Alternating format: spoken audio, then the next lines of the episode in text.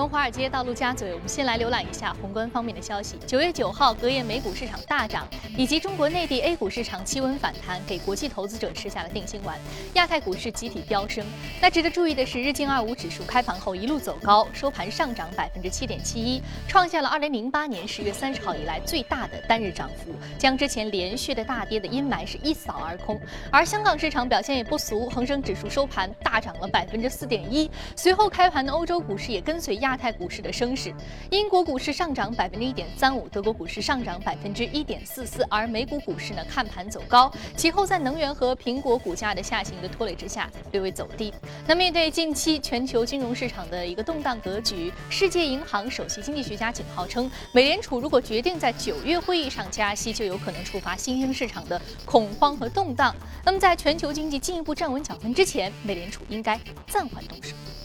世界银行首席经济学家考西克巴苏对英国金融时报表示，围绕中国经济增长越来越大的不确定性及其对全球经济的影响，意味着美联储如果下周决定提高政策利率，会产生消极后果。巴苏表示，尽管美联储已经做了大量的预告工作，但任何加息都将导致恐惧资本流出新兴市场，新兴市场货币汇率也将会剧烈波动，美元很可能会走高，而这也将会阻碍美国经济增长。巴苏还表示，世行六月预测的全球经济今年增长百分之二点八，现在看来有点悬。此前，国际货币基金组织也提出类似的建议。近几周，该组织对于九月加息的潜在冲击波也越来越感到焦虑。如果美联储下周决定加息，这意味着他们将不理睬两家旨在扮演全球经济稳定监护人角色机构的意见。饱受大宗商品价格下跌、全球需求减弱等压力的新兴市场，如今再度面临许多新的压力。很多国家呢被评级机构惠誉列入了信用降级风险的名单之中，其中巴西和南非高居降级名单的榜首。会议主权评级负责人表示，大宗商品价格的下跌加之巴西经济的停滞，使得拉丁美洲国家的信用评级全面承压。此外呢，南非经济的主要威胁来自于长期经济增长放缓以及政府的财务状况恶化。好，刚刚我们浏览完了宏观方面的消息啊，我们来关注一下美股三大指数昨天的一个具体的情况。我们看到三大指数呢，一开始是涨的，但之后呢，在美国包括这个苹果股价以及能源板块的一定的这样的一个压力的带动之下呢，最后还是收低的啊。但是收低的幅度呢有所收窄，道琼斯工业平均指数下跌百分之一点四五，纳斯达克综合指数下跌百分之一点一五，标普五百指数下跌幅度是百分之一点三九啊，比。前一天要好一些。那接下来我们再来关注到是第一财经驻纽约记者葛维尔在收盘之后给我们发挥的相关的市场报道。主持人，周二，中国财政部部长楼继伟在 G20 财长和央行行长会议后表示，中国财政部将会继续实施积极的财政政策，以保持经济的适度增长，支持推进结构性改革。这一利好消息令隔夜美股三大股指早盘齐齐上扬，道指一度重返盘整区间以上。CNBC 的报道称，中国政府在八月底的时候曾经邀请黑岩的 CEO Larry Fink 与政府官员讨论股市的形势。不过在午后呢，美股出现了涨势回吐，原油价格下跌，令能源板块领跌。根据美银的一项研究调查显示，美联储很少在股市遭遇当前水平的波动的时候做出政策的调整。自1990年开始，每当美联储收紧货币政策时，标普500指数三到六个月内都是能够呈现上涨。而目前标普500指数过去三个月内却是呈现百分之五点三的跌幅。不过，投资者依然相信美联储可能会在年内加息。根据芝加哥商品交易所的数据显示，交易员预期九月份加息。的概率在百分之二十五，预计年底前加息的概率则超过百分之六十。年底前加息的概率超过百分之六十是大概率事件啊！非常感谢格瓦尔给我们带来的市场点评。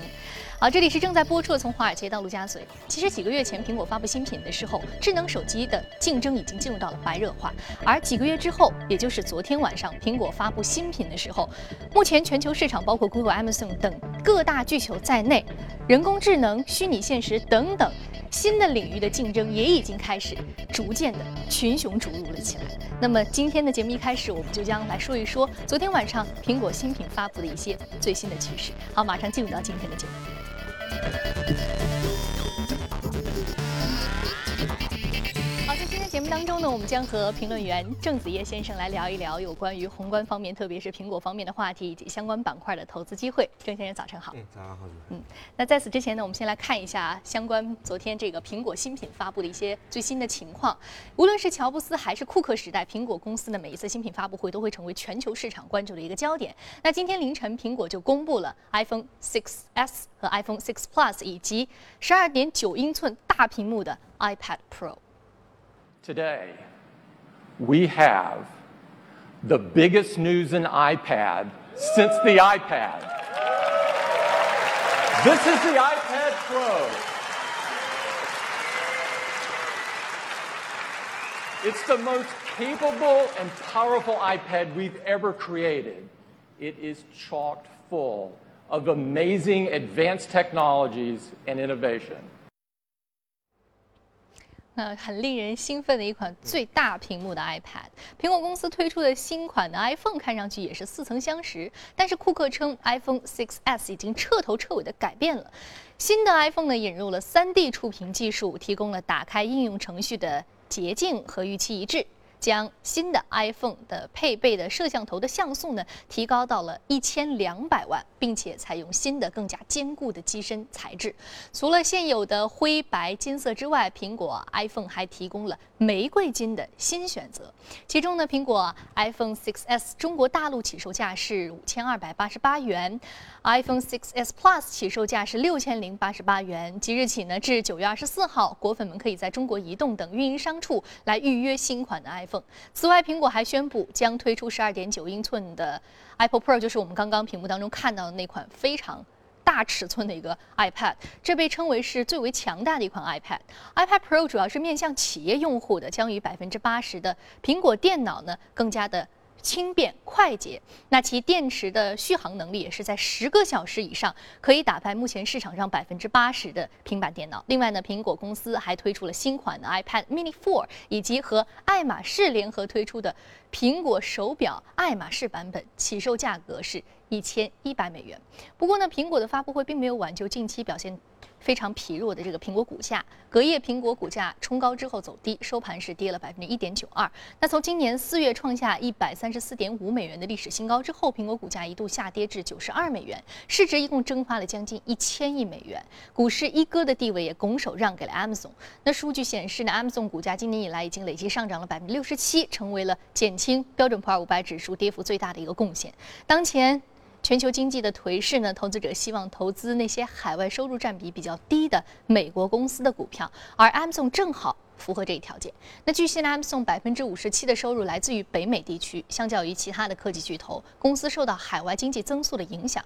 相对而言是比较小的。那我们接下来和郑子叶先生来聊一聊。刚刚其实我们看到苹果发布的这个新品是有很多的亮点，但是呢，就像。上两次的发布一样，很多的东西是我们可以预知的。嗯，但是我们看到刚刚 Amazon 的股价表现非常好，一个是因为它主要的营收来自于北美地区，可能更加重要的是不是在昨天节目当中我们提到，Amazon 投入了更多的在人工智能和虚拟现实这样一种新科技未来的一个发展方向当中。其实包括 Google 啊，包括这个 Facebook，啊，还包括 Twitter 啊，Twitter。它在一些这个应用上面也有一些新的更新，这些科技巨头各自都在探索新的一个领域。那这些领域具体的方向，我们看到苹果现在其实也在探索啊。那未来的一个趋势将会是什么样的？呃，其实我记得我上次来节目我们聊过那个 Facebook，Facebook 它提出的未来五年的三大最大的愿景，就一个是那个 AI，就是人工智能，嗯，然后另一块就是虚拟现实，这一块是现在 Facebook 做的最好，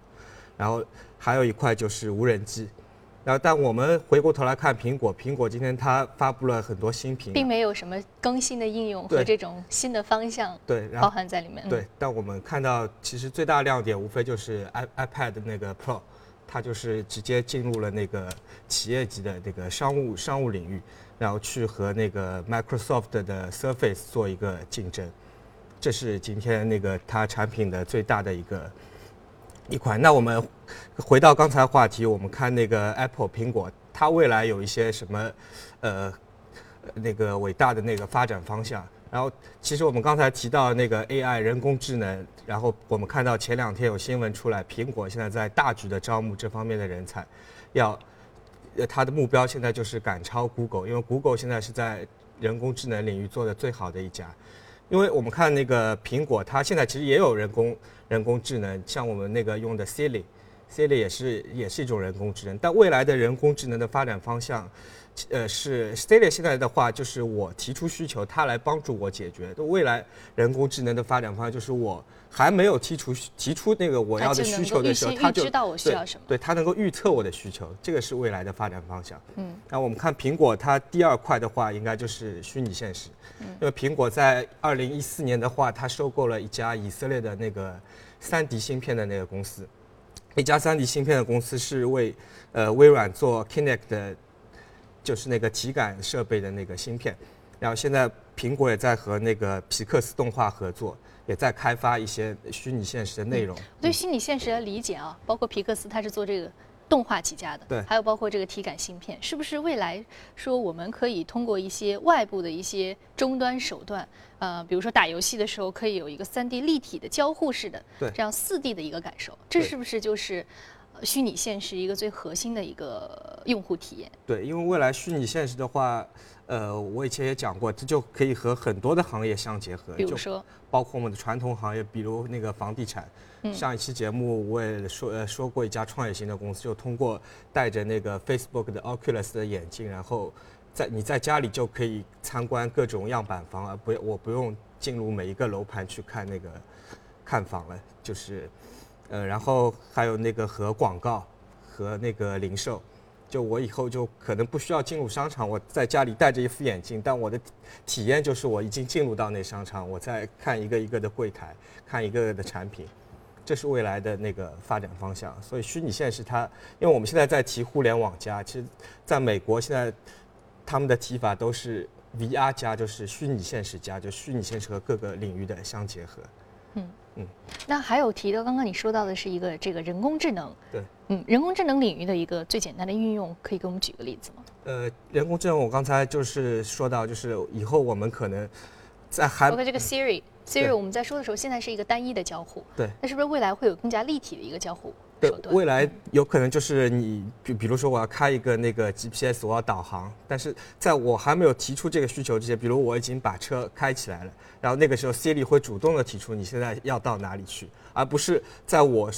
说了，我现在要去哪里的时候，他把那个 GPS 的功能给我打开来。嗯，所以说现在我们生活当中一些科技产品，其实它已经有人工智能的雏形了。对。但是是被动式的。对。啊，未来人工智能的发展方向，可能它转为一个主动式的，主动的去获取用户的一个需求。对，它来预测你的需求。嗯，预测的需求。那我们知道，其实苹果公司一直都是以科技潮流之先的。嗯。那我们看到这个人工智能，也包括这个虚拟现实，它都属于是科技领域的一些比较尖端的未来的一个前沿方向。那我们知道，苹果其实包括这个 Apple Pay 啊，也包括这个一些。其他的一些方面，嗯，包括这个电视，也包括这个汽车这一方面，其实它也有些布局啊，特别是这个金融领域，让我们觉得很惊喜，也很侧目。对，因为我们呃，我记得很很久以前，我们节目中也聊过，美国的一些科技公司，它财务报表上最大的亮点就是囤，它囤积了大量的现金。现金，现金为王。苹果的现金流原来是居世界首位的。对，苹果现在大概有两千亿美元的这样一个现金。它完全没有负债的一家公司。对，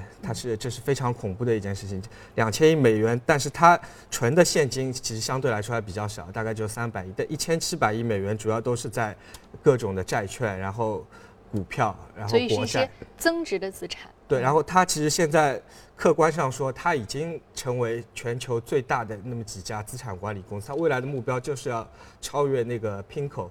就是 Gross 的那个太平洋资产管理公司。嗯。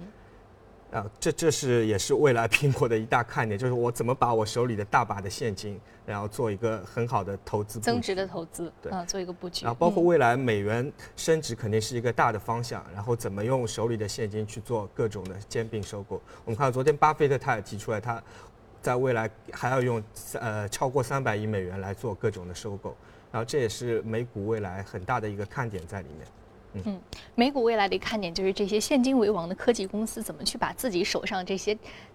资产，或者说手上这些现金，把它变得更加的价值往上走啊！而且他们可能会接下来兼并收购，还有去。吞并一些小的科技公司啊，也是未来的一个方向。因为 有钱是王道，有现金是王道。好，非常感谢郑子杰先生给我们点评了一下目前苹果大的一个方向。我们知道昨天的这个产品的发布呢，还是给果粉一些惊喜的。那么未来苹果公司，包括在资产管理，包括在人工智能，包括在虚拟现实这一系列行业的一些新动作，是更加值得我们关注。这里是正在播出的《从华尔街到陆家嘴》，接下来浏览一组最新的全球公司资讯。知名图片社交平台 Instagram 周三宣布，为了提升竞争力，呃，并且呢提升利润的一个增长啊，表示应对 Snap，包括这个 Snapchat 等对手的一个竞争压力，将向全国范围内的广告商开放。当前呢，Instagram 只是在八个国家进行了广告商的招商，接下来包括意大利、西班牙和印度等二十多个国家内的 Instagram 也将首次进行广告招商。截至今年九月三十号，Instagram 的广告招商将扩展到两百多个国家，以后在 Instagram 上面可能要看到一些广告了啊，在发图片的时候。那么受到中国经济增速放缓的影响，今天呢，阿里巴巴的股价一路下滑。对此，阿里巴巴集团董事局副主席蔡崇信表示，股价不是靠讲故事，股价靠的是。业绩对于经济形势的种种评论呢，不会影响到阿里巴巴用实际业绩说话的信心。而根据外媒报道，美国军工巨头洛克希德马丁公司周三宣布，在信息系统和政府服务部门裁员约是五百人，并且计划于今年晚些时候出售或者是分拆该部门。洛克希德马丁今年七月宣布，将以九十亿美元收购联合技术集团旗下的西科斯基飞斯呃飞机公司，并且呢表示将为其信息技术和政府的服务部门进行一次战略选择的评估。三星电子周三表示，将重新安置小部分的职员，否认其有关于计划裁员和管理的相关职员的这样一个传闻。由于 Galaxy 系列手机没有能够成功的阻击苹果的 iPhone，并且最近几个季度三星的利润在不断的下滑，三星目前呢在世界范围内拥有三十二万员工，韩国本土大约有十万雇员。三星电子已经冻结其员工今年的工资增长，这标志着自二零零九年以来，该公司第一次停止给员工涨薪。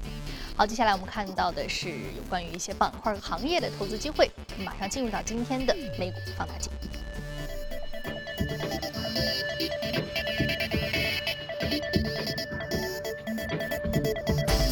来自于生物技术、废物处理和医疗器械批发板块的相关个股是领涨的。那今天我们将重点来说一说其中的一只个股，是来自于生物技术板块的个股，上涨幅度是百分之四十五点四五，目前的价格十一点三六美元每股。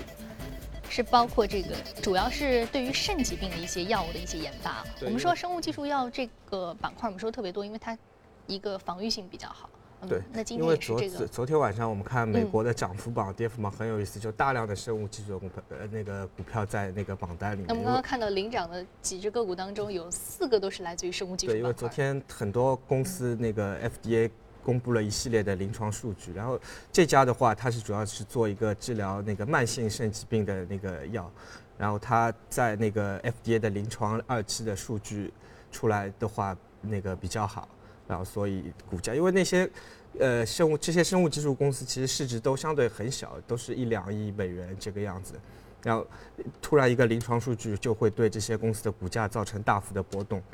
当然，这里面其实我们看到的都是一些很美好的那个东西，然后可能在跌幅榜里面你去看，也会有很多跌百分之七十、跌百分之八十的那些公司在这里。所以说我们不能一概而论。对，嗯嗯。好，非常感谢郑先生啊，跟我们说到的这个，其实这个公司主要还是因为它有个核心的技术啊，所以说股价基本面的话，还是看公司的一个核心技术。对，所以说呃，不能一概的以这个行业来判断。对，因为我们刚才拿它出来点评，因为它还是相对这些涨幅榜里面市值稍呃相对比较大的，它现在在四五亿美元这个样子，嗯，所以相对一些那个美国，你知道那些生物医药公司那些越大的，肯定它相对于股价来说肯定是越稳定，嗯，所以那我们应该遵循什么逻辑来判断这些公司的一个选股策略呢？呃。对于小的公司来说，其实我觉得真的非常非常的难去选择这个东西。如果真的要做这方面的投资，一必须要去做一个投资组合，然后你每次的话可能要至少选选中五到十家这样一个去做一个投资组合。如果看好这一方面的那个药物，但这一方面实在太专业了，一般呃只有那个在这个领域里面，比如你是学医学的，学那个。生物技术的，然后才能才能去做这方面的投资。我觉得一般普通的投资者还是要稍微避开一下这这样一个太专业的一个研究领域了。对，因为这些公司的话，其实它没有产品，它是完全是一种研靠研发的那个公司。然后它未来的话，就是我那个药研发成功了以后。我我我的那个最终的归属还是被那些大的药厂，像罗氏啊什么去买下来，对，做一个收购。嗯，所以这种公司，尤其是以技术研发作为主要核心业务的公司，呃，它的核心业务的一个判断，对它质量高低的一个判断，那相对这个领域是比较专业的。对，呃，所以说，如果我们个人投资者相对而言比较困难的，但是呢，如果要投资的话，注意要有组合。对，啊，因为涨跌其实没有办法和它的这个行业来判断啊。好，接下来我们再来关注到的是，啊，今天值得关注的一些其他板块的相关消息。我们今天主要将说一说的是这个服饰和集成电路，一个是这个露露下跌幅度是百分之二点七九啊，还有个是 S。PIL 是集成电路板块下跌幅度百分之一点零八。我们现在简单说一下这个运动服饰板块是北美第三大的运动服饰品牌，它很好玩，是专门 针对瑜伽训练服的一个销售。对，因为它最早它是一家加拿大公司，它最早就是针对那个女性的那个瑜伽衣裤，还有包括瑜伽垫。嗯，因为我们知道在美国，在像零七零八年有段时间瑜伽非常的火热，基本上美国因为它的目标客户非常明确，我就是针对二十五岁到四十岁的这样一个白领。阶段的女性，因为她们的消费力，呃，非常的强，最最强劲的，对对，价格的敏感度很低，嗯，所以但 Lululemon 的话，它那个产品的价格非常贵，它一条那个瑜伽裤的话，可能就要一百二十一百三十美元，但它的那个呃有几大那个看点，就是它因为它的设计非常的时尚。然后它的面料也也非常出色，然后它还有很好的功能，就是因为你要练瑜伽嘛，你穿着穿在身体上。呃，你要贴身，但又不能太紧身，然后，然后还有它，呃，刚才说到的非常明确的目标客户，所以这这是它成功的一个法宝。然后它在过去的五五六年间，的股价涨了三十倍，很厉害。嗯。上次我们那个嘉宾也说过，那个美国的 N M 现在一千多亿市值，正在，呃，目标是接近那个耐克。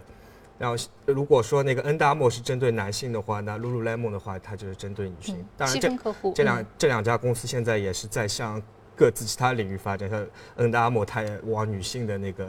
产品链上发展，然后 Lululemon 的话，它现在也正在计划。呃，在明年开一家专门的男性的，互相也在交叉竞争啊。好，那再来赶快说一说另外一个板块，就是集成电路。这个和 A 股的话相对联系就比较紧密了。对，因为我我们今天说的是那个呃，西品是台湾的一家公司，因为我们以前也聊到过集成电路板块，呃，封测这样一个板块。然后西品的话，它是在上个月底被那个全球。第一大市值的日月光提出了一个收购的那个要约，然后后来的话，西平它是和红海就富士康的母公司，然后达成了一个呃换股的协议，然后就抵抗那个日月光，然后日月光是全球最大的，然后为什么要去并购那个全球第三大的那个西平？然后背后的原因，其实我们可可以看到，它最大的原因就是它感受到来自我们大陆的封测公司的压力压力，因为我们知道我们大陆的这些封封测公司。然后他得到了我们国家的那个